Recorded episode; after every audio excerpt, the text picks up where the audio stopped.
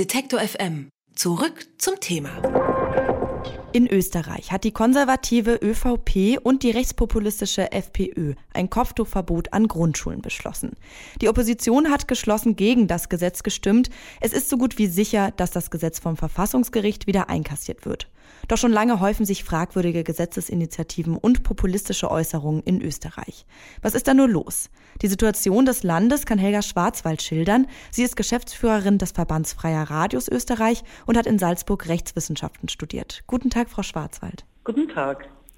Staatsschutzgesetz, Vermummungsverbot in der Öffentlichkeit, Klarnamenpflicht im Internet, Kopftuchverbot an Grundschulen. Sie können die Liste sicherlich weiterführen. Wie würden Sie die derzeitige politische Kultur in Österreich beschreiben? Die derzeitige politische Kultur ist vielleicht äh, gar nicht nur die derzeitige, sondern hat auch viel Kontinuität aufzuweisen. Sie haben einige der Gesetzesänderungen äh, angeführt, die auch zum Teil bereits von Vorgängerregierungen in Angriff genommen wurden bzw. auch eingeführt wurden. Und so gesehen, glaube ich, ist es auch immer wichtig, bei der Lösung oder bei der Suche nach Lösungen auch äh, genau nach den Ursachen Ausschau zu halten. Also es hat hier nicht mit der Regierung begonnen, aber natürlich gerade durch rechtspopulistische und zum Teil rechte äh, Mitglieder auch in der Regierung äh, wird, wird sozusagen das gesellschaftlich akzeptable öffentliche Gespräch massiv nach rechts gerückt. Würden Sie so weit gehen zu sagen, dass in Österreich die Demokratie in Gefahr ist? Ich würde so weit gehen, ja.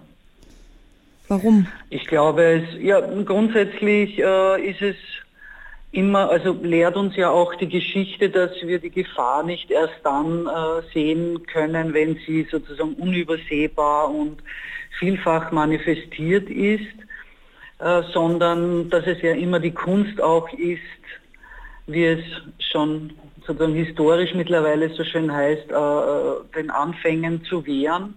Und diese Anfänge, denke ich, haben wir auch in Bezug auf die Gefährdung der Demokratie äh, hier wie auch in, in anderen Teilen Europas, aber auch wirklich hier in Österreich ähm, schon vielfach und, und jetzt auch über eine gewisse Zeit äh, sozusagen feststellen können und auch ein Stück weit gesellschaftlich hingenommen. Patriotismus ist ja oft das bekannte Kampfwort, das sowohl von Rechtsextremen als auch von den Konservativen genutzt wird.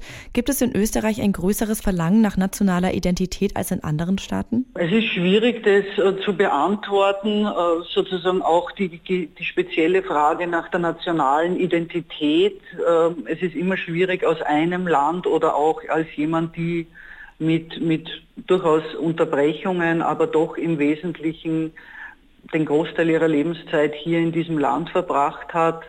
Was es, glaube ich, schon gibt, ist ein Bedürfnis auch nach, sagen wir mal, vielleicht einem höheren Wert, äh, als man ihn selbst als Gesellschaft verspürt oder immer auch schnell eine Bedrohung der Autonomie oder auch der eigenen, sozusagen des eigenen Gewichts als, als Staat auch zu sehen. Also ich, ich kann damit äh, auf jeden Fall auch aus der Innensicht etwas anfangen, dass, dass, Öster, dass Österreicherinnen, Österreicher oft auch aus einer defensiven und diffus bedrohten äh, äh, Einschätzung heraus dann auch politisch nicht, aus meiner Sicht, äh, nicht äh, gute Entscheidungen treffen. Jetzt sind wir schon bei der Politik. Wie reagiert die Opposition auf die aktuelle Politik? Verwundernd mitunter, also verwundernd für, äh, also jetzt als äh, Bürger betrachtet. Die Opposition aus den Parteien, die vorher auch lange Zeit äh, Regierungsverantwortung hatten, beziehungsweise es auch jetzt über längere Zeit gewohnt waren, eben in dieser Position Politik zu machen, also namentlich die SPÖ, ist, glaube ich, auch äh, recht offensichtlich selbst in einer veritablen Identitätskrise und auch ratlos ein bisschen, wie diese Rolle der Opposition äh, jetzt sinnvoll gefüllt werden kann, gerade äh, wenn es äh, innerhalb der Partei auch nicht so einfach ist, diese Richtung sehr klar und prägnant festzulegen. Die, äh, würde ich sagen, vermessen wir hier ein wenig.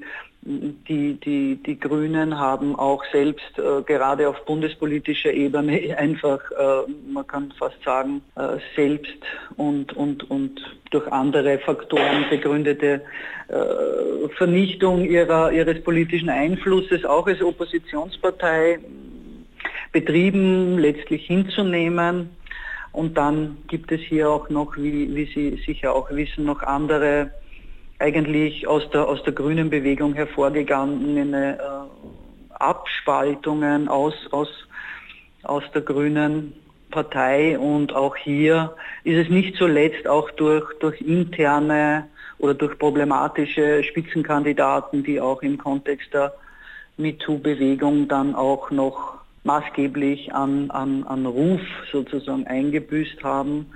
Mhm. Ähm, ja, es ist es hier auch zu einer eigentlich auch zu der ganzen Situation hinzugekommenen äh, also Bedrohung der Demokratie auch vor dem Hintergrund gekommen, dass es eigentlich äh, diese Check, in, also diesen, diesen Ausgleich oder die Opposition auch als Kontrolle und, und Reglement äh, recht schwach ausfällt. Armin Wolf, der Journalist, wurde kürzlich heftig aus FPÖ-Kreisen für seine Arbeit attackiert.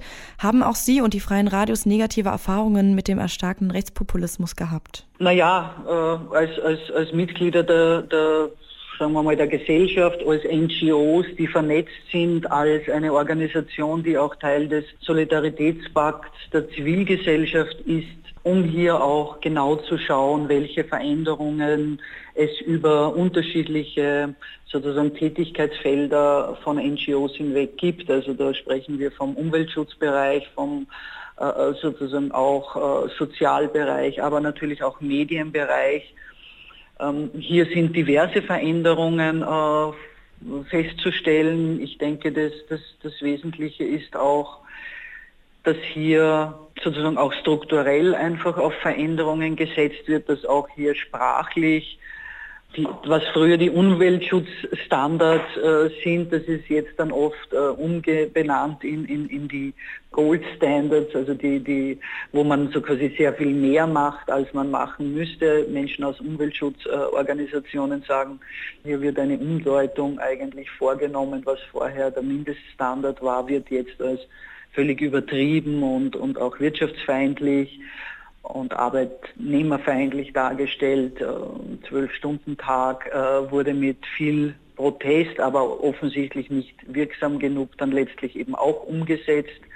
Wir stellen einfach äh, fest, quer durch die Bank, dass man der, der, der Regierung natürlich auch wirklich großen Umsetzungswillen und, und eine sehr kontrollierte und, und auch in, in, in ihrem Sinne erfolgreiche Vorgangsweise attestieren kann. Der Schriftsteller Daniel Kehlmann hat kürzlich gewarnt, dass in seinem Heimatland die Demokratie in Gefahr sei und immer öfter gerät Österreich mit negativen Entwicklungen in die Schlagzeilen.